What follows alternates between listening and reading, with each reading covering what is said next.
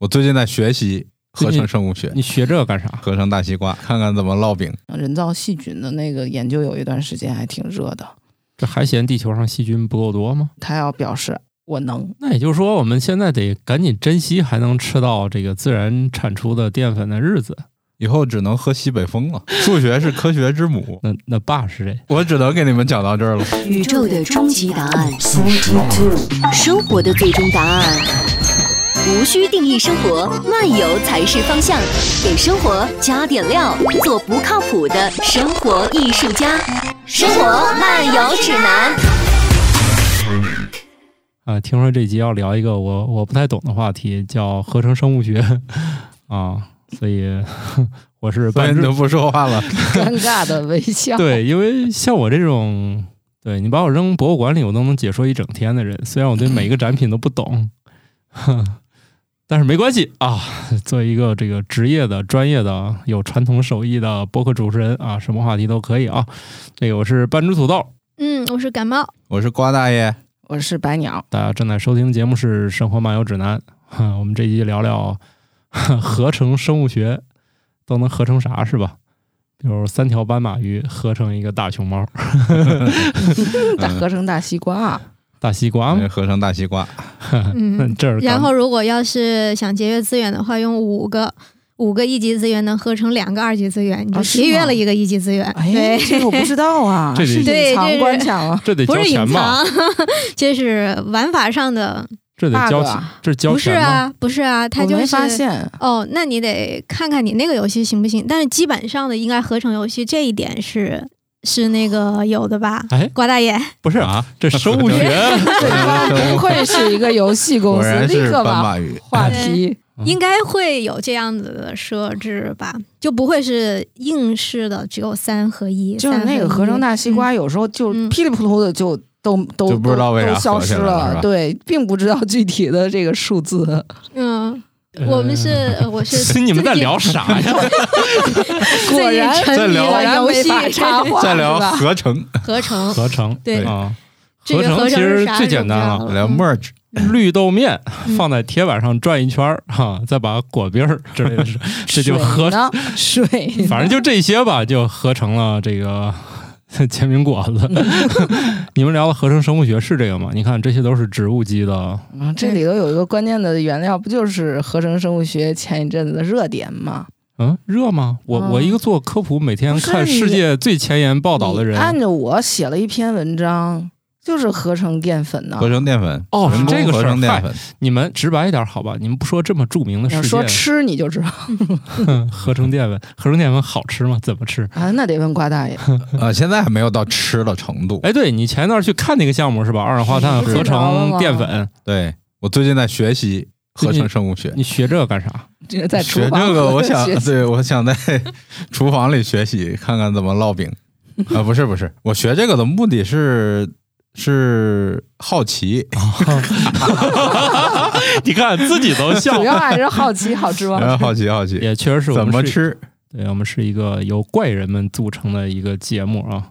除了感冒老师是一个不太好奇的人以外，感冒老师，感冒老师看怎么吃能吃吗？好吃吗？对吧？对，感冒老师就确实不是特别好奇啊。剩下人都有点奇怪的好奇心啊。嗯，我也不完全是好奇，因为现在。在那个投资领域，合成生物学是一个特别热的热点。嗯，行，回头教我 PPT 咋写。嗯，好的。但是播客不是热点啊，播客也是你要求弄的。行，咱往下吧，你说说吧。哎，那下面我撤了吗？可以，可以撤了。现场翻车是不是？改合成生物学了。行，来来下一个，来吧。改报名了。那我们就这一会儿，这四个人出气儿，这屋子里二氧化碳就挺多了，能弄出多少淀粉？哦，这个具体数据我不知道，但是二氧化碳合成淀粉其实它是一个特别有意思的现象，对吧？你看。就是就是咱们整个宇宙的那些元素是在大爆炸的时间 天呐就出现的是吧？啊，是是这是说挺远，是是。当然也不知道为啥，最后就有了生物，有了我们，然后有了动物、植物什么这些。嗯，而这个这个二氧化碳呃的生就是生成过程是生物呼吸，对吧？氧气进去，然后二氧化碳出来，嗯对，然后呢，植物又会把这二氧化碳，呃，经过它的那套手段，对，噼里啪啦，噼里啪啦的手段，再变成那个淀粉，然后咱再把淀粉吃进去，然后供咱们能量，对，然后再呼出二氧化碳那个，笑话，对，就就是就是这么一圈事儿，对吧？啊，对，但是一圈儿又一圈儿，对，但是这个二氧化碳和能量结合起来，变成固定在淀粉里的能量这件事儿，以前都是自然界完成的，对呀、就是人工是干不了这件事儿的。呃，嗯就是我们可以让玉米穗儿长得更大，对，以前是人工选育，对吧？对就是我们可以，当然最后还是还是玉米，得靠玉。米自己的基因。对，是他自己的那些东西在干。现在我们是想把这个东西，就是至少这一个方面，的要求去干。对，他把二氧化碳里有一个碳原子，然后我们可能先做成，我忘了先做成啥了。总之是什么乙酸三三碳，然后变成六碳，六碳就是嗯淀粉的那个、葡萄糖，那个那个葡萄糖了，然后嗯再把它们连起来。嗯，嗯，对，这是一个，然后再吃进去。然后再吃进去，都再二氧化碳再出来。出来，我就想起来那个笑话，说说那个丈母娘拉了一碗面给女婿吃，然后呢？然然后呢你吃完出写了一首诗，啥？说早知道屎是面变的，就就直接 那你这个问题不就是屎味儿的咖喱和咖喱味儿的屎的问题？这个现在淀粉做出来价格还是很昂贵的吧？对，现在肯定是很昂贵的，是刚在实验室里面合成出来。它的整个步骤里面，我那天那天去听了听，我当然我听不懂，就是它有一部分工作呢是化学方法做的，但是有一部分工作确实是用生物方法做的，嗯，用煤用煤对然后用对用用酶催化，然后也是基于呃细胞来、嗯。来合成的。对，而且人工的步骤比自然的步骤还少几步。它好像是说它其中有一些酶是通过基因的方法设计完以后合成出来还是得让生物干一部分活儿。啊，就是用那个用那套 DNA 去合成那个酶，但是这个 DNA 本身可能是人去编辑了的，所以就能合成出一些他设计出来的酶，所以效率好像就比那个比自自然然界界要高，高一些。嗯，对，理界论上说效率高一些，对，理论上高，就是我们步骤好像比它优化了一下。对对，它可能十几步变呃减了几步，减了五步还是六步，最后是十几步还是反正减了几步。对，嗯，在就整个过程中间有几个不必要的产物就没有没有去没有做。啊，因为啥？毕竟你这个生物学的尽头又到了物理学。嗯，哎到了这个是合成生物学的关键，嗯，就是合成生物学它的那个概念是说用工程的方法去制造物质，嗯。然后呢，工厂是在细胞里面，就是制造物质的场所是用细胞。那现在可能比较常用的是那个像大肠杆菌，嗯，然后酵母，嗯。对。就是这些细胞。然后呢，它通过编辑 DNA 这些方法，然后让让这个细胞去嗯去干你想干的事儿。去干你想干的事儿，去去生成组、去组装你想要的某种分子或者说蛋白质怎么样。它本质上就是这个。有一种说法叫细胞工厂，嗯哦，就是用细胞当做工厂来生产你想要的东西。哎，这疫苗不是有的也是这么干的吗？腺病毒疫苗不就是用腺病毒来把那个你的想要的那个蛋白载入在里头，然后进入你体内的吗？就是相当于这个是个病毒是一个载体吧？我不太了解啊。你说的那个其实是胰岛素，哦，嗯，就是用酵母菌，酵母菌里头内置了人 D 人胰岛素的 DNA，然后呢，酵母菌在生长的时候，它的 DNA 就会合成人的胰岛素蛋白，然后再把这个蛋白那个提取出来，提纯以后就可以注射了。哦，现在不是想把那个流感也希望能改成这种发酵工艺来搞吗？因为这个目前的这种呃流感疫苗的生产还是极大依赖这个人力、人力和机。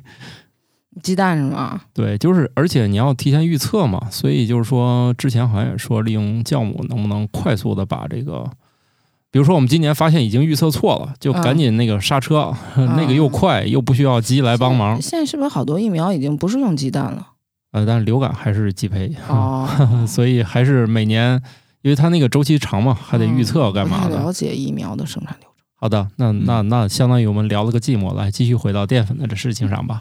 淀粉的事情我们已经聊完了，我我了解的就是这么多，我只能给你们讲到这儿了，因为确实我也没听懂。我们还是合成大西瓜。那那比较有趣。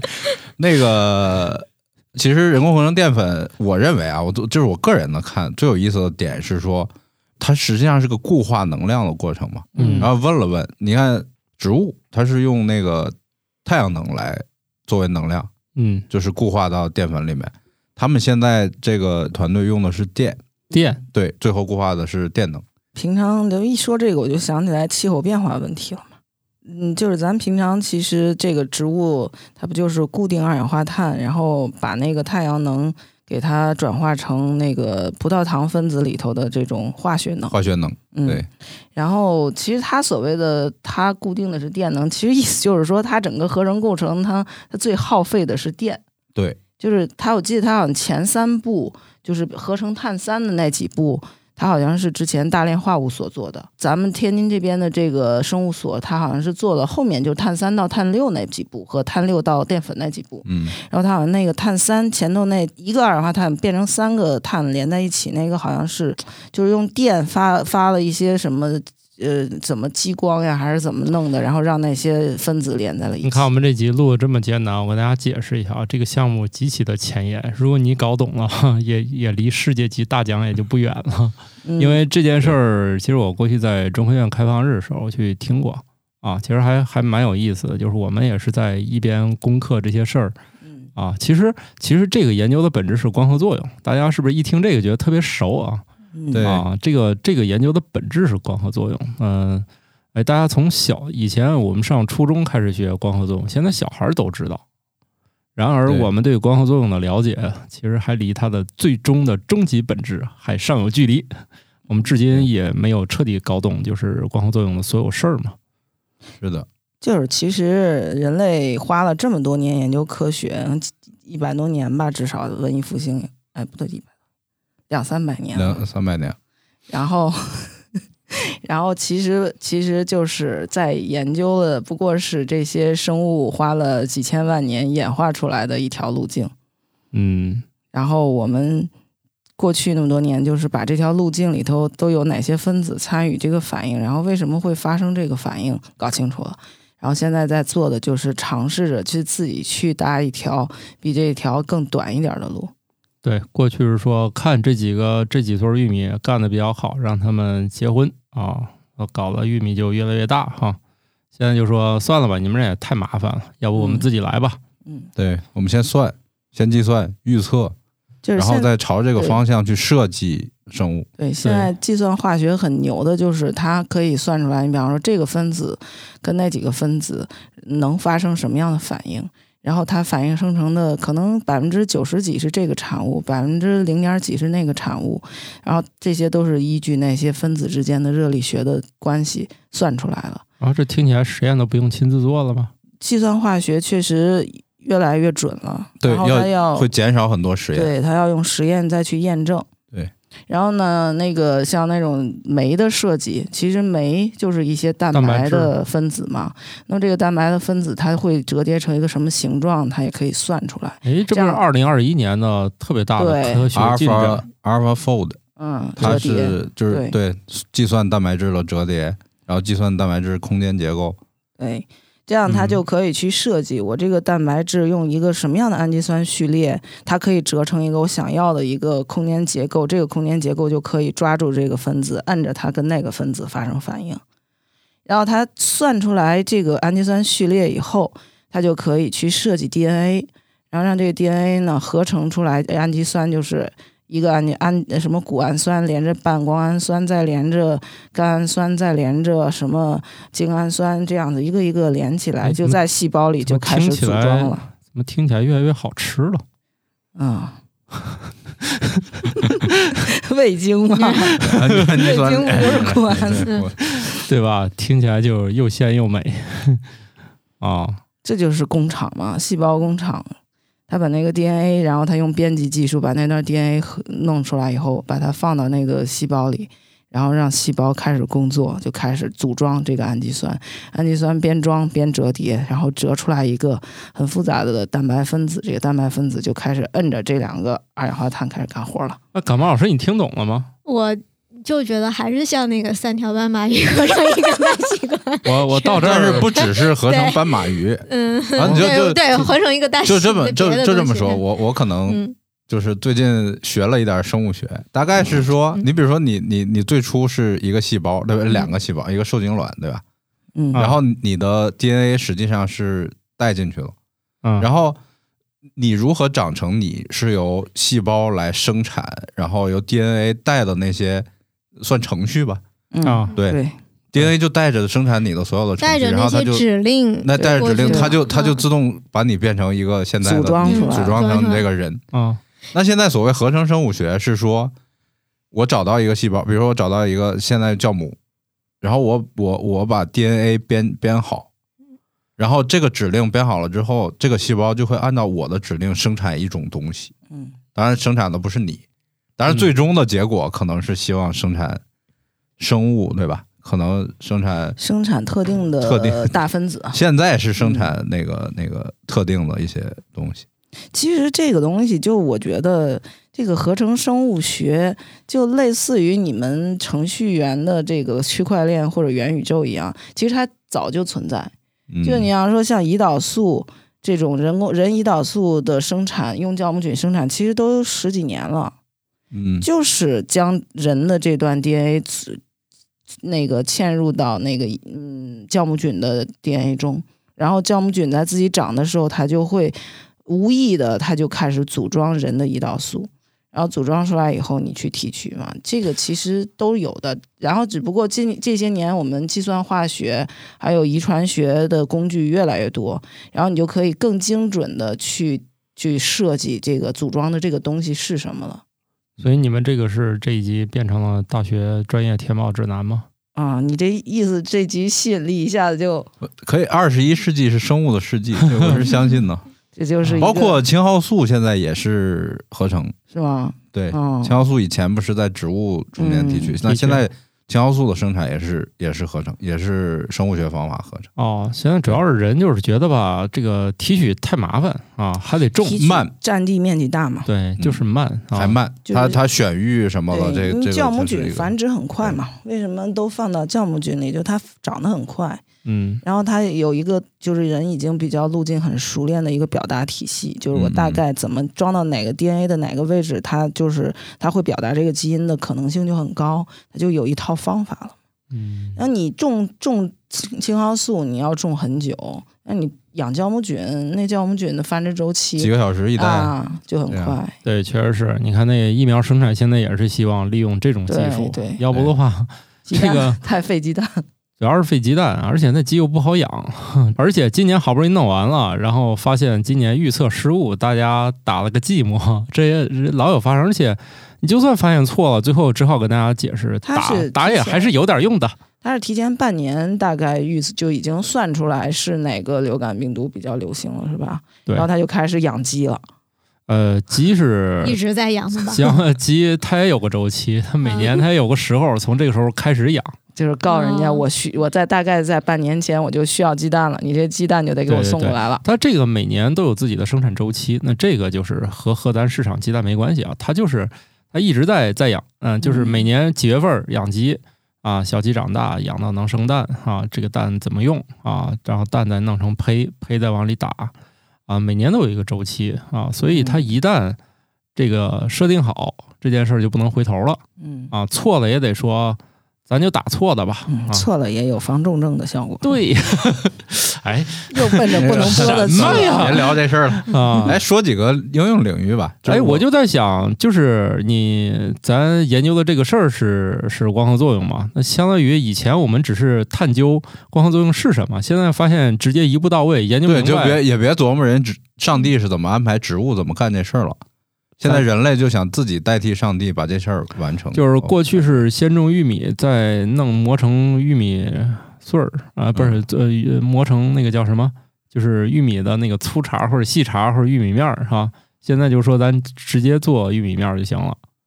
呃，科科学的说，做的不叫玉米面儿，啊，叫淀粉。做的是淀粉，啊，味道不一样的。肯定不。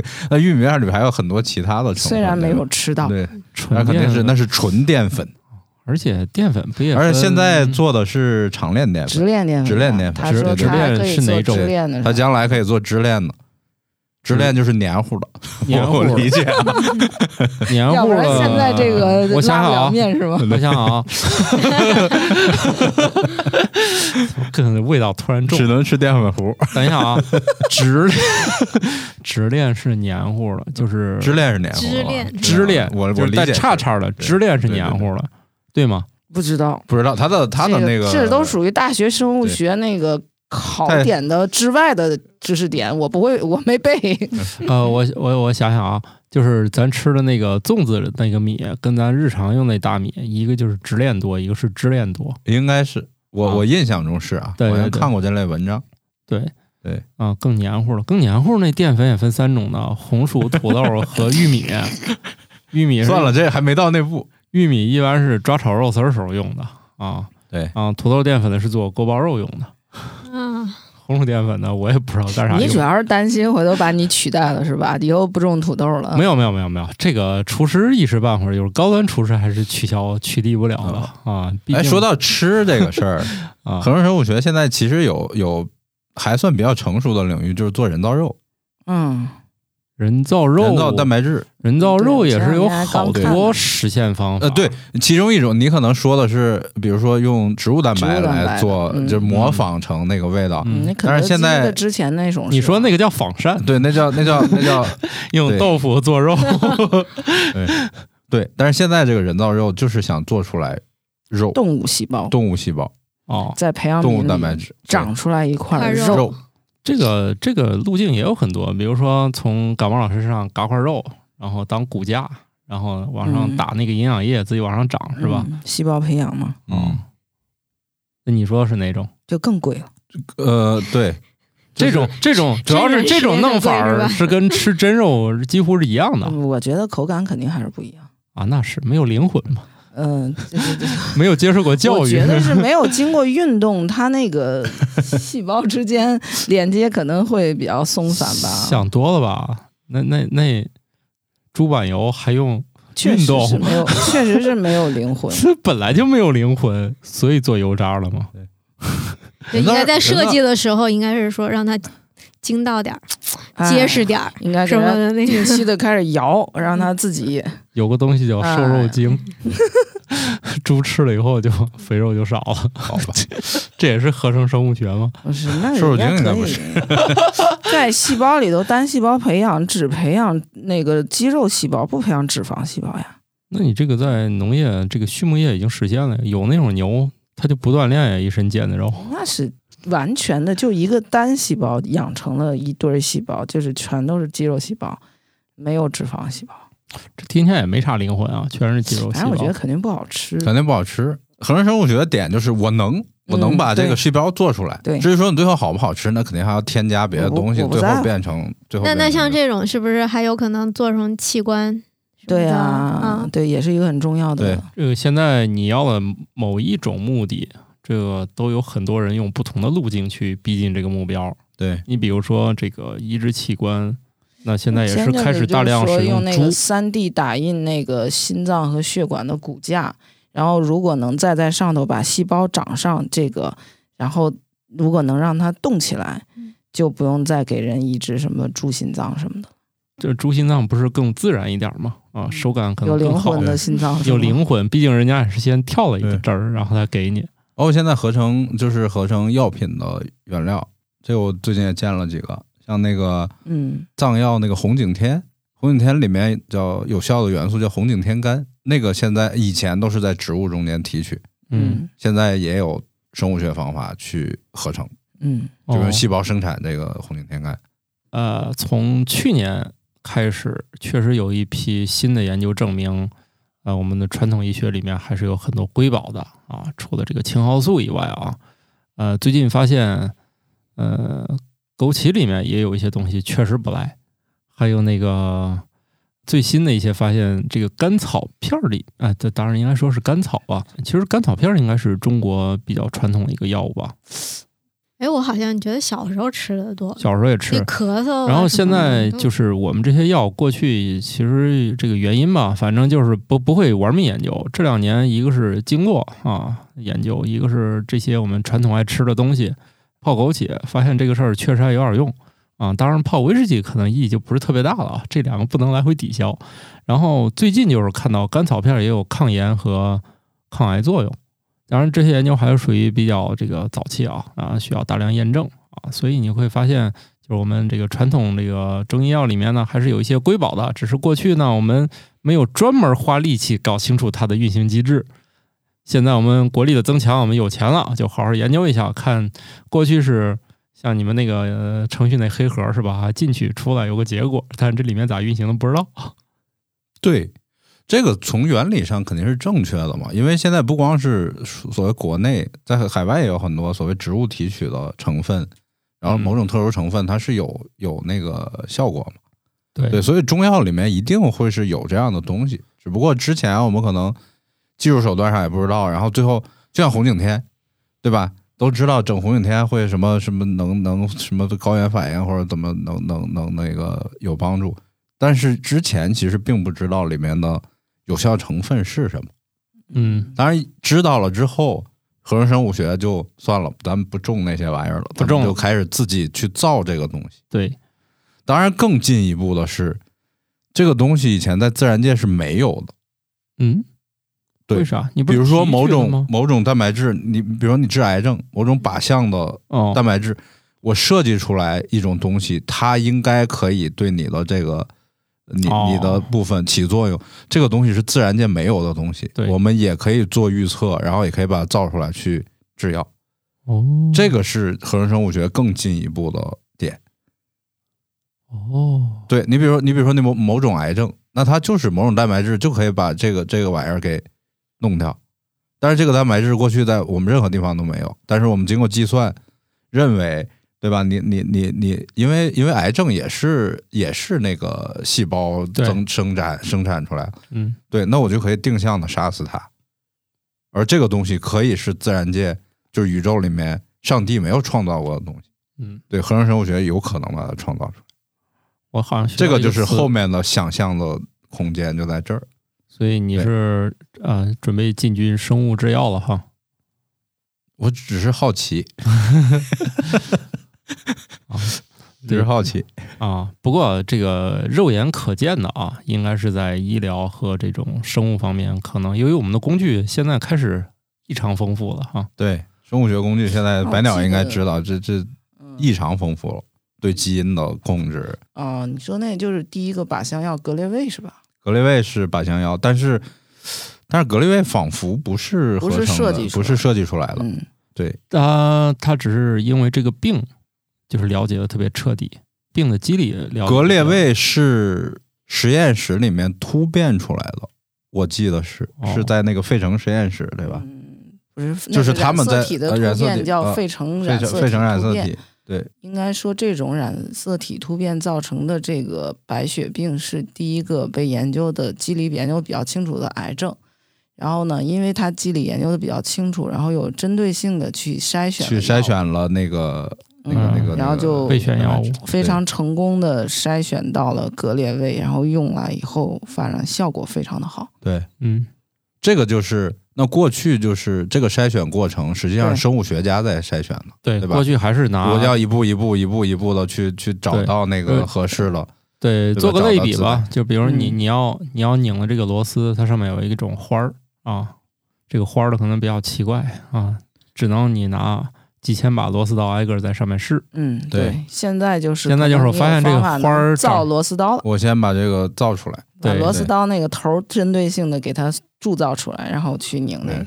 白杨老师知道近些年还有什么神奇的技术吗？我记得前几年不还有那个想做人造细菌的那个研究，有一段时间还挺热的。这还嫌地球上细菌不够多吗？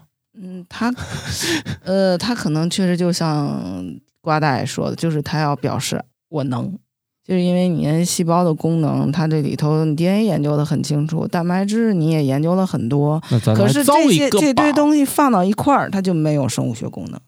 你细胞壁是什么你都很清楚，可是你把这个一个细胞壁里头放进去一个 DNA，放进去一个，呃，放进去一堆蛋白，然后放进去那个液体的组织什么的，都搁到一块儿，但是它是死的，它不是活的，嗯，然后一度就很热的研究就是合成细细菌、合成细胞，但是最近几年没有新的进展，那就不知道是他们毕业大招呢，还是放弃了。一般按人类的尿性不会放弃的，我觉得。对，只是说他为了发 SCI 什么都能做。对，什么都能干。对，只是说我们先沉寂上一段时间嗯，啊，有可能是在等其他的完善。有可能也等工具上的完善。吧，对，啊，啊，每一步都做好了以后，可能你看我们放到 N 年前，还是觉得那个 DNA 咋编辑是吧？现在包括那个 DNA 的表达，我就记得我上大学的时候，我有师姐就专门做农药的特效降解菌，就是她筛出来一些细菌是能够降解农药，但是这个细菌可能在自然界它不是一个很容易活的优势菌。她把他的想法就是把这个细菌的 DNA 里头那个降解的那个部分提取出来，然后放到酵母菌里。然后让这个酵母菌就可以活下来，或者大肠杆菌活下来，然后去降解。你说这个，你说这个就跟他们搞那个塑料降解菌是一样的。对他们第一个想到的就是这玩意儿不能飘在空气里。这个其实是很常见的思路，这就是合成生物学早期的工工作方法。是啊，那你让能降解那个塑料的菌飘的满天都是，那我们那超市会飘到满天都是。，对，那你想酵母菌可不是空气里飘着都有吗？酵母菌在空气里才有多少，在酸奶里有多少？那你硬发面也是能发起来的吗？你细菌不是说就是放在那儿，不是哪儿都能活，污染环 境的儿都能活啊。。啊，而且细菌你也有控制的手段，它没有它的食物来源的话，它也不会增殖。所以你合成这个东西，你你你才能控制它嘛。你让它自己在自然界中，它可能根本都不工作。就这种特效降解菌，一度是环境领域的一个挺热的研究的点，但是就是发现，就这个这个这段基因 DNA 首先也不是很好识别，然后识别出来以后，你转到大肠杆菌里，它就不表达。所以其实以前的合成生物学很多的难题就在于识别出特效的 DNA，然后呢把这个 DNA 转进去，它还能工作，然后工作完以后这个细菌还不死，这些还能产生下一代。嗯，这实际上这些问题在过去的十几二十年里，就是一步一步的都被解决了。现在就是能合成出淀粉了。哦，哎，那也就是说，我们现在得赶紧珍惜还能吃到这个自然产出的淀粉的日子。以后只能喝西北风了。对，毕竟现在的淀粉还能至少分三种，是吧？你至少还可以买到用不同植物冠名的 淀粉，以后都是某某工厂牌儿。这也确实就很像以前那个什么，以前都是手工制作的啊，然后后来工厂工厂工厂就有了以后，就开始什么手工制作的，一下子价钱就很高了。然后后来大家都发现，这个所谓的手做，其实也是工厂做完以后假装它是手做，然后挣嗨很多钱。啊、那也只能说你得给工业一点时间，是吧？一开始那个、那个、那个牛肉饼速冻的就极其难吃，现在我觉得比以前好吃多了。你也得给工业一些时间。就是我记我记得有一段时间，大家很迷信这个什么什么古法呀、手嗯作呀、手手工什么的，人人的什么的。现在好像大家又对这个就那么回事儿了嗯，那应该还是钱包决定的。啊。那以后就是这样吧，我觉得就是估计还是由于阳光照射下生长出来的淀粉，对，这是植价物。来自取于天地之灵气。来自对八点儿啊八分钟前的阳光，然后源源不断定跟你那实验室生产出来的没有灵魂的淀粉什么这对确实是昔日月之精华，是吧？对，你想想太阳这光，这都已经多少多少亿年前的光了。让这样一想，这这卖你不贵哈，八分钟，八分钟，使用了就是八分钟。但是八分钟，但是他用的这个核聚变这个燃料，核燃料是几几几？那可是一百多亿年前的燃料了。这样一算，大家新鲜出炉的。咱们现在用的元素也都是 一百多亿年前的，对，咱们也是老老老老家伙了，身上的每每每一个元素都都是都是对，有人算过，现在大家呼吸的空气里都有当年凯撒大帝呼吸过的，对说的就有点恶心。然后每个人喝过的水都有当年的恐龙尿。那是肯定的。跟宇航员并没有太多区别。宇宇航员对宇航员知道他一定来自于哪里，只是我们不知道来自哪里。对啊，这个节目这个不可避免走向了低俗和恶心。啊，不过我觉得这个最近能把这个东西放在你们这种什么投资人的会上开，就说明他从这个实验室阶段已经开始转向了，已经开始到工业阶段了。嗯，对就是细胞工厂这件事儿，其实已经在在在跑了，在运行了。对，我最其实近看到好几个项目合成虾青素，嗯，虾青素就是让虾壳 是那个 怎么那个色儿的？那种，那个虾青素有有很很强的抗氧化抗氧化作用，也是被证明的。那肯定哦是人先研究嘛，对。但是虾青素提取护肤啊什么。对护肤用在护肤品类，虾青素提取也是自然提取，那你也得吃大量的虾小龙虾，吃大量的吃虾壳不是，吃生的还是吃熟的？对，反正它在壳里面。但是现在也有生物方法，呃，那个合成生物学方法去合成虾青素。那也是，主要吃那些生虾壳儿，确实也不太卫生。其实我是觉得这样的话，其实很多所谓的原来的所谓的传统医学的这些材料都可以去做实验验证了。因为以前你之所以没法去验证它的什么双盲呀、对照这些，其实也是受限于原材料本身获取很难。你获取你得种啊，你得养，然后你出弄完以后你提纯，还得提纯，提纯这整套这一套弄下来，你要到有效剂量就很难。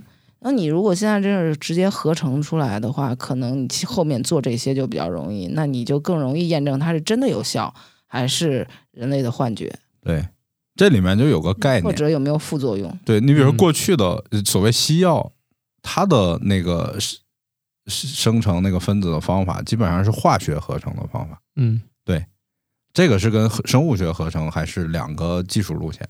哦，对，以前的药，以前那些东西也是自然界没有的，可能有一些药啊什么，嗯，但是那个方法是化学方法合成。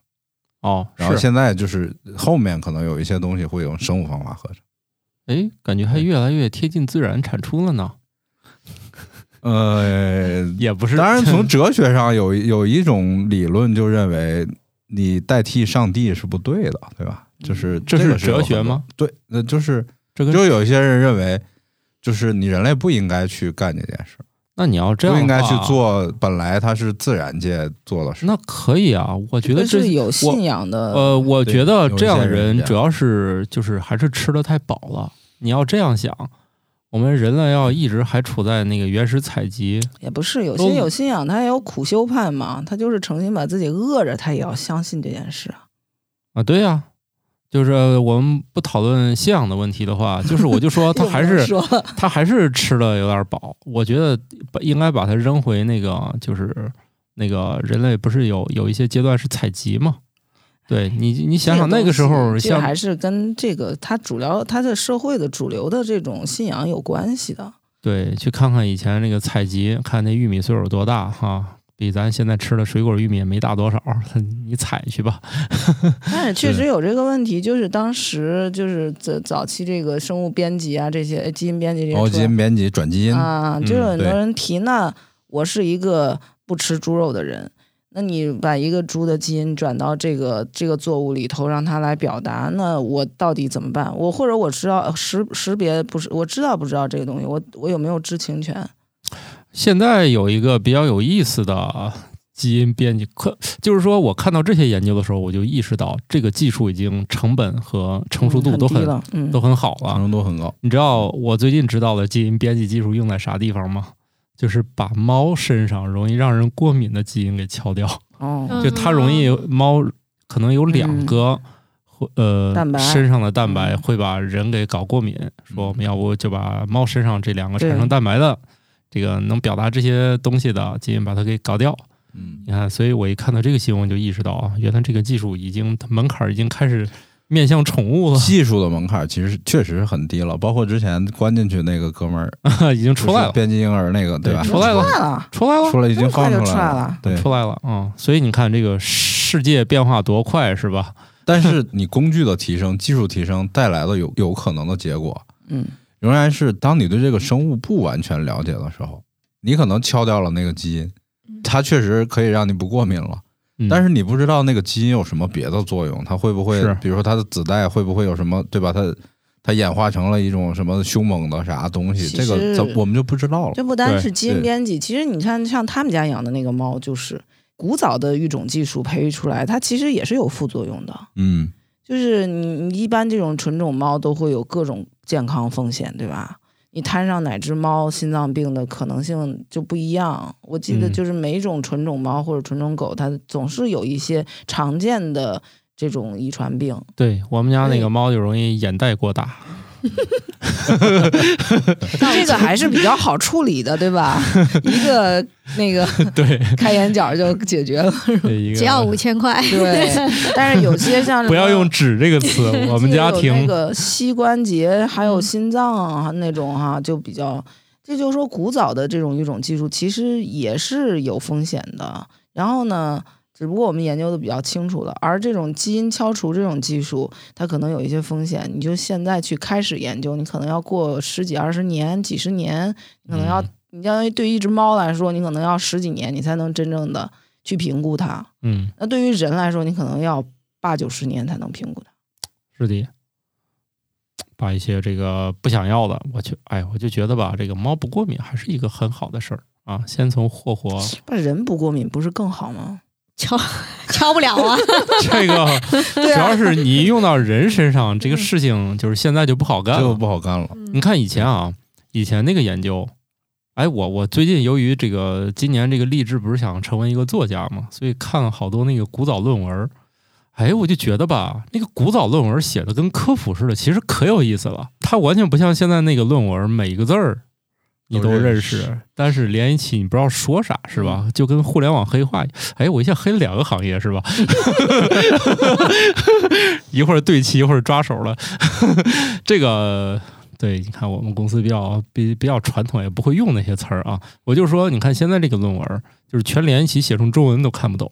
然后你看以前那个，就是我看以前那个复活人体那个研究，你看人家全程用英语写，我都觉得我差不多就以我这个水平都读懂了。就是他写的非常的有意思啊，他们干了个啥，用了啥东西架起来，对着他干了个啥，他又活了。反正就这些描述吧，都是极其的这个清晰简单。受众不一样，就是你在那个时期，你就属于高级知识分子，然后他那个论文就是写给你这种人看的，哦，这就是我生晚了呗。而而现在写的论文，那是给就是他的这个小领域的同小同行去看，那都很清楚，很容易能看到。可是对于我们来说，我们不在那个领域，所有的专业词汇，它内部的它那个词的内涵是什么，我们都不能很准确的把握。哦，但是你想，那就是在那个古早的时期，普通的老百姓，你不要说看论文，他可能字儿都不认。啊，这倒是啊。你是站在巨人的肩膀上的，啊，那倒也是而且你确实有知识储备。嗯，对，对，主要是看的多了，我也只不过勉强完成了义务教育而已。哎，我们说到哪儿了啊？怎么会怎么跑到这么奇怪的话题了？又开始抨击我的教育水准了。这不是每次必必必必聊的话题吗？对，必聊的话题吗？对，在座的各位都可以从学历上碾压我啊，这是毫无疑问的啊。但是不还是被我弄在这个屋子里面一块儿逼逼吗？一定要反过来嘚瑟一下。对，也是必聊的。对，这不就叫我们小时候玩那游戏叫反弹？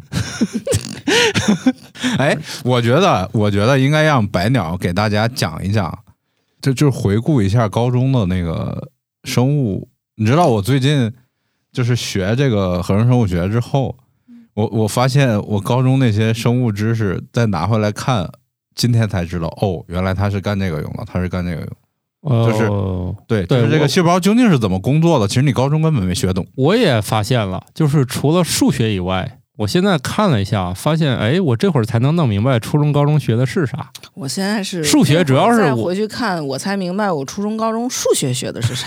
那你这个段位还挺高的，我到现在我也没闹懂初中、高中的数学学啥的，看见那东西我都晕。而且前一阵子我第一次遇到的就是小学一年级的数学那个作业，我也辅导不了，就是我确实 作业就是我确实不知道这道题他写的啥以及怎么答。语文的问题。而且我问了数学老师，数学老师又给我解答了一遍，就是我还是没懂，就是我第一次就好吧你就这样吧 我就是我放放弃吧，放弃。我从一开始都是放弃，但没想到来的这么早。以为怎么着你们没想到坚持到三年级哈对我以为三年级是个分化点，我我以为好歹能坚持到二年级下，早放弃早了，省得 就是到了一年级下，就警钟已经敲响了，就是这还是函授呢。对，还是函授已经降低难度了，比全日制还是应该还是简单一点儿。那个生物，就是那次我去那个天津那个工业生物研究所，他们那所长，我觉得有一句话对我还挺挺有启发的。他说，过去的生物学是去发现，对嗯，他我要看，对吧？生物是怎么运运转的，怎么弄的？他未来的生物学是创造，哦，所以以前那个就那《生活大爆炸》里那个 Sheldon 不是看不起生物学，说生物学是集邮嘛？嗯。不单是不单是 Sheldon，好像还有谁？对。爱因斯坦还是对，都都觉得你这儿找一鸟，那儿找一兔子，这个事儿你总能发新东西。新东西。嗯，没有什么系统。对，嗯以前不是说弄明白一个蛋白质结构就发论文就毕业了吗？对啊，啊是啊，然后电脑说嗯行，今天先来二百个。嗯，但是话话说回来，要不是那样的话，现在电脑怎么会算呢？所以现在这个呃生物学家的尽头是码农生物学家尽头是物呃那个物理呃物理热力学，哦，反正尽头都是码农。尽头嗯当然那那热力学的尽头天那个是码农。那天那个那个所长也说了，说以后我们的实验室里面可能生物学家就变少了，嗯啊，可能码农就变多了。嗯，是啊，各行各业不都这样吗连艺术家对，他要去算，连艺术家现在不都就是将这个千变万化的世界最终抽象成了数学。是啊？那你然后生物学家再按照数学算出来的东西去试一试，行不行？嗯？嗯，对我去修正这个我我见的物理学家也是跟我这么讲，他说物理研究主要是数学，万物皆数。对对，最后搞的全是数学。那我一听，我幸亏没有实现当年的理想。当年的理想是长大成为科学家。数学是科学之母，数学不是科学，那那爸是谁？单性繁殖。对，无性繁殖，好的，三位一体？分裂，分裂繁殖。那你白老师这么多年就是教授生物学，那你有什么新的认识吗？啊，就像这位所长一样，他这个一句话就能说清楚。你看人家站在这个特别高的高度上，是吧？一句话就弄清楚了，虽然我们也没听懂。我只是知识的搬运工，我不是知识的创造者，哦，那你也没弄点儿什么新玩意儿？没搞清楚。我就是觉得养鱼的手艺愈发的好。养鱼的也也看命，那也也也发现新东西看。天吃饭的，就是有不能解释的现象。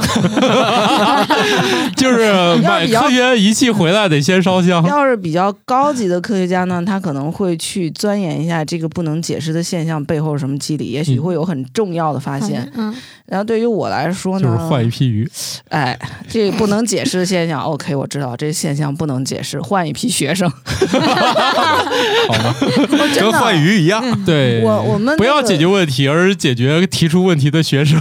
那个硕士研究生啊，就是本来是两三年，呃，三年毕业一次吧。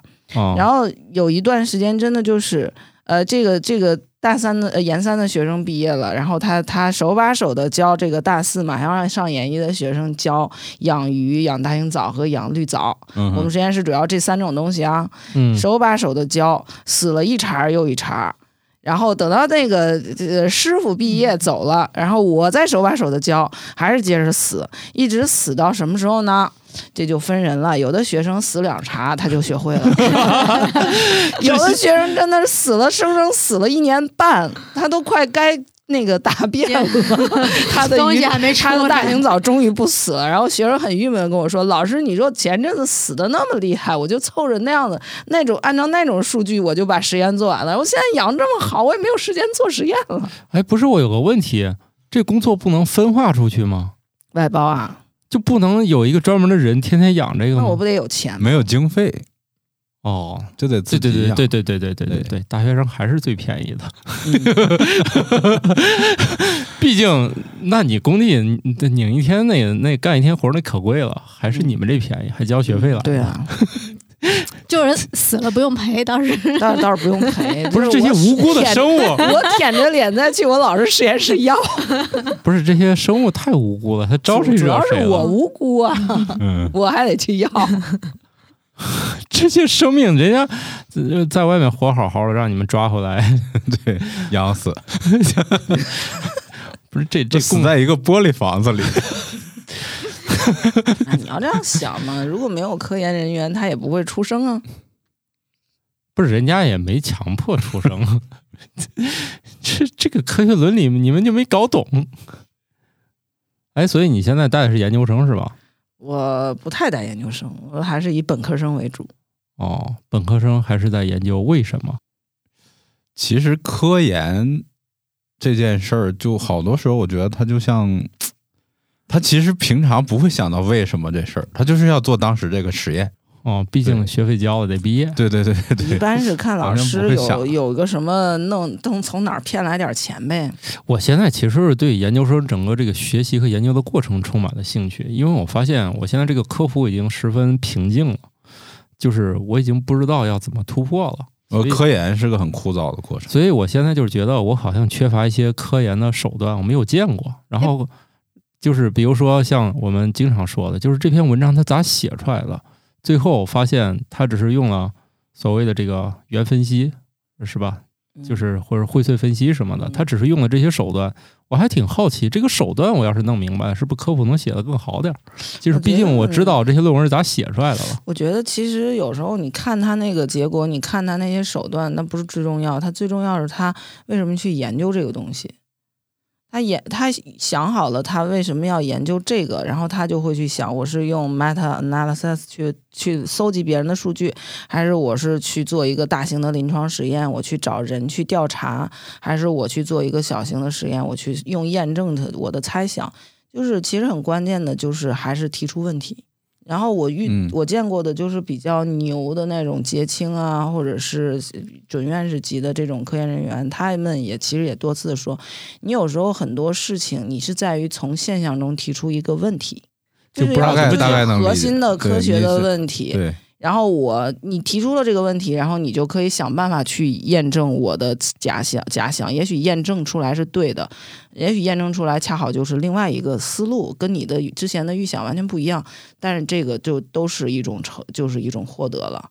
所以你关键是在于你看起来很普通的各种事情中提出一个问题。对，那你从生物学角度，就是最早孟孟德尔他肯定也是从那些豌豆的什么花、什么颜色对这个方面，他想，哎，他不知道这里面的原因是什么，对吧？嗯所以他想了一个方法去验证他的猜想。他猜想是他们到底对吧两是不朵花是有一个什么内在的联系？对，然后他去验证。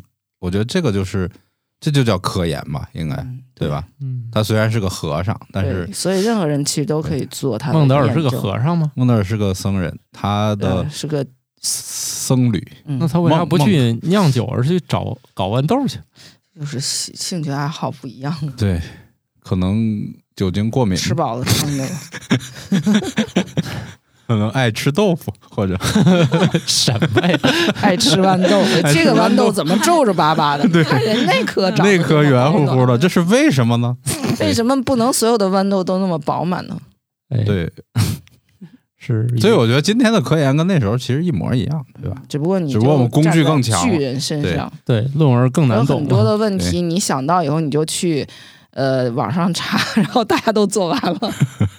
这个这个，对我觉得英语那个 research 这个概念其实是是放在各各个里面都有了，包括你就是写一篇文章也是嘛，对吧？嗯也是一个研究对啊，毕竟写科普都是从这个解决自己的问题入手的。对，虽然说很多东西都被人做完了，但是也有很多犄角旮旯的东西大家没有精力做，你就会有一些创新。我最近在写一篇文章里面，就发现以前的这个创新还挺痛苦的。比如说，他为了解决一个问题，他找来了几千种化合物，挨个试，然后每天试，试了几年，他就是为了研究一个产品。嗯就这实验室天天干啥呢？跟咱想的那个拧螺丝很像，他嗯找了无数个、几千个工具试。这就是早期的化早期的化学和生物都是这样。他后来你知道，现在就码农登场了。对，然后这个人后来解决一个问题，你知道他是咋解决的？他就是参加一次会议，这个会议上呢，就是又有一个人给嗯那个、那个元素周期表又排了一个版本，他突然发现前面的事儿跟套到这个元素周期表里，他找到了下一个元素，就是我交流特别重要，对就是有时候别人知道的常识，恰好是你不知道，然后你需要填补的那个位哦置。对他，比如说他前面那几个都觉得好用，只不过这几个好用呢，有一些不可忍受的副作用。然后呢，他最后就是，哎，开会人家说好，我们今天又排出一个新的元素周期表。他发现，哎，这样一顺下来，前面那几个下一个就是这个了。嗯我回去一试，哎，毛病也没了，又好用了。嗯就是以前的研究都是这样搞的。对，所以现在这个交叉学科也很多嘛，计像计算生物学、计算化学，这个都是它在各个领域，当工具越来越强的时候，突然发现其实这个工具可以可以跟其他的这个学科结合。嗯，嗯，什么分子、什么厨艺啥的。分子美食。分对分子料理，分子料理是啥？就是化学对吧？也不是化物理、化学什么这些结合。啊，就是你没看这些年也不太火了？吗？嗯，毕竟也觉得没啥意思。它其实就是用怎么说呢？你就是超声波，它也能用来加工一些食物，嗯或者你用那种，比如说呃医院里面医疗用的那个，就是那个雾化器，它把那个导管导到那个饮料里，产生绵密的泡哦沫。哦哦，液氮冰淇淋是吧？对，这都是。比如你就要那小泡泡，你就要很多很多绵密的。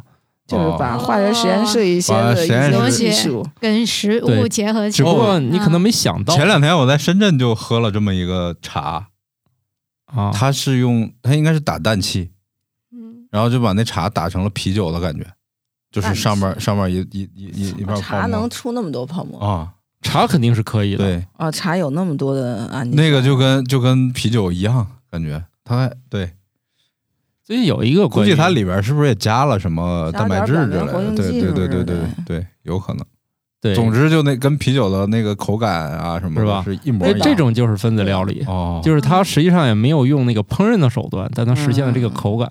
哦嗯啊，只不过就是可能越这个手法越来越，就是说和日常结合的紧了。以前就仿佛说吃个分子料理，他家很高大上，就全都是那种没有锅碗瓢盆，全是用各种这种设备搞出来的。哦这叫分子料理。对，其实对我我见过最最简单的就是把支哮喘那个嗯吸吸雾那个嗯那管插到雾化器那管儿嗯，这不是发出超声波吗？嗯哎，是是，反正就是压缩波嘛，超声雾化啊，是吧？就是压缩波嘛，直接嗯怼到饮料里就行了。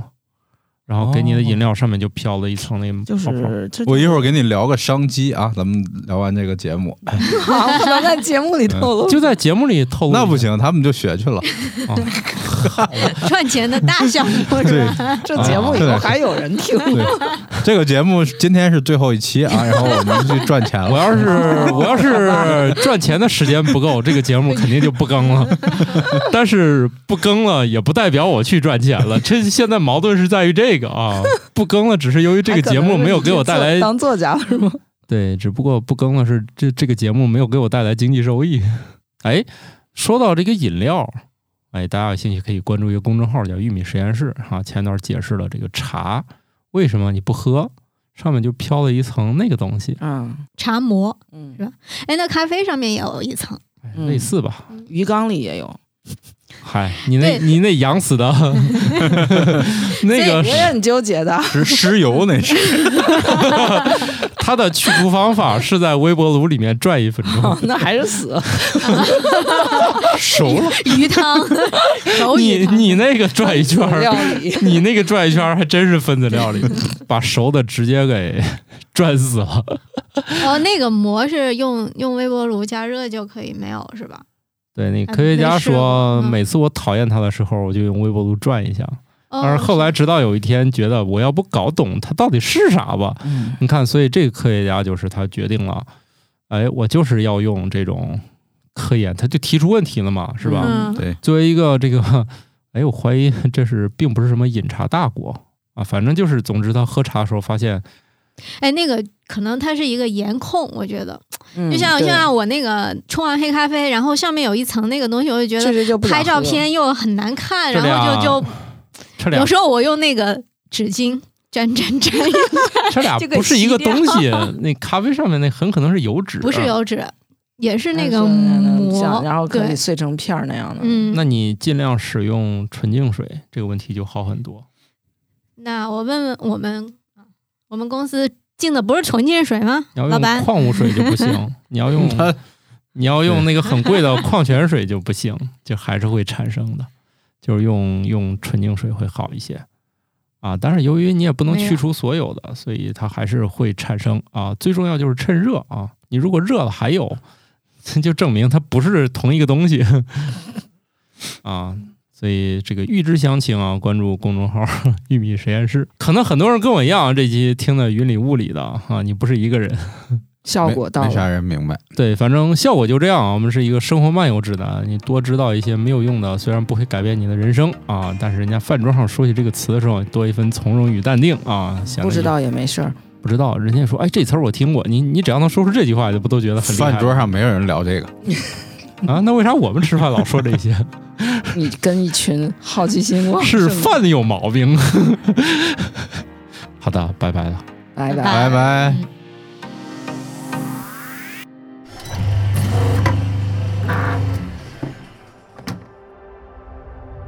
这是九叶打出的声音，我是生活漫游指南的主播慕容甜甜，也是 Blue Ark 雅克酒馆的创始人。希望能把这充满愉悦的气泡送到每一个乐享相聚时光、自在微醺的你的面前。来到声量，让声音在海边重聚。声量是一次由深夜谈谈播客网络与阿那亚联合主办，多家播客共同参与的大型播客线下派对。届时，生活漫游指南也将前往现场，和大家分享有关声音、生活的话题。我们期待与充满知识的你相遇。活动的具体信息在本期评论区，欢迎关注哦。